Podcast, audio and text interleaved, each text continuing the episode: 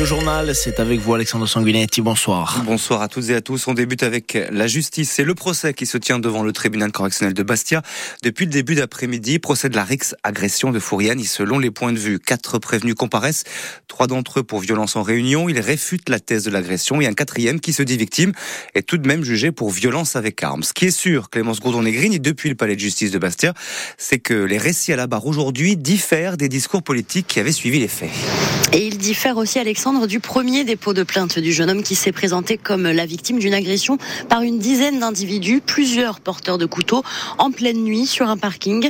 Voilà pourquoi il est lui aussi poursuivi pour euh, violence avec arme. L'enquête a pu démontrer qu'il était le seul porteur d'armes, porteur d'un couteau cette nuit-là. Si les trois autres jeunes admettent lui avoir porté des coups de poing et de pied, ils estiment, ils estiment avoir agi en légitime défense face à une personne qui agitait son couteau. Tous les trois sont longuement revenus sur les antécédents à cette bagarre. Des altercations via les réseaux sociaux dans lesquelles ils expliquent avoir été victimes de propos racistes, les traitant de singes et appelant les Arabes à rentrer chez eux. L'avocate de l'un des trois jeunes a d'ailleurs intégré en procédure un incident lorsqu'elle est sortie du tribunal il y a moins d'un mois avec son client noir et qu'elle a croisé la partie adverse et son entourage. Ils les ont suivis entonnant des cris de singes. La jeune, le jeune homme concerné footballeur semi-pro, a spontanément déclaré à la barre J'entends ici et là des commentaires sur le fait que je sois noir.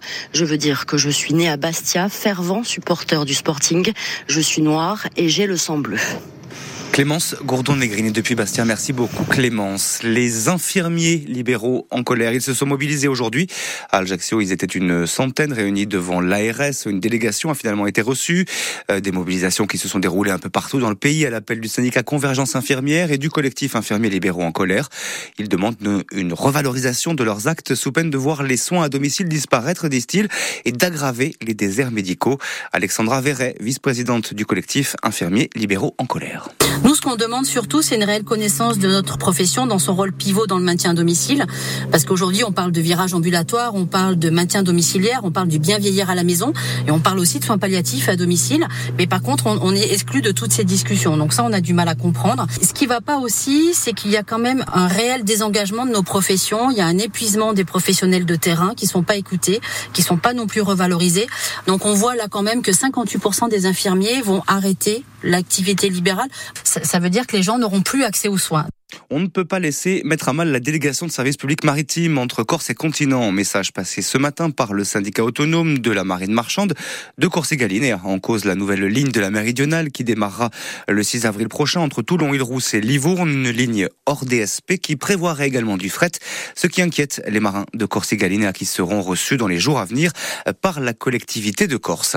L'ouverture du Vinexpo, porte de Versailles à Paris. La Corse y est en force. 33 caves particulières, 4 caves coopératives euh, accueilleront donc le public sur un stand de quelques 500 mètres carrés. La viticulture en Corse, c'est moins de 4% de la surface agricole utilisée, mais c'est aussi euh, près de 51% de la valeur produite hors subvention, 125 millions d'euros sur le 247 millions produits par la filière végétale. En 2022, 380 000 hectolitres de vin ont été produits, un quart destiné à l'exportation vers l'Allemagne, la Suisse, la Belgique ou les États-Unis. Le MacFoot, comme chaque lundi sur RCFM, il était consacré plus particulièrement à l'ACA aujourd'hui, qui a réalisé la très bonne opération du week-end en recollant au top 5 de la Ligue 2. Invité dans nos studios, Johan Cavalli, le directeur sportif du club ajaxien, est revenu sur la belle victoire face à Guingamp, mais surtout sur la saison et sur les ambitions de l'ACA dans un championnat très homogène.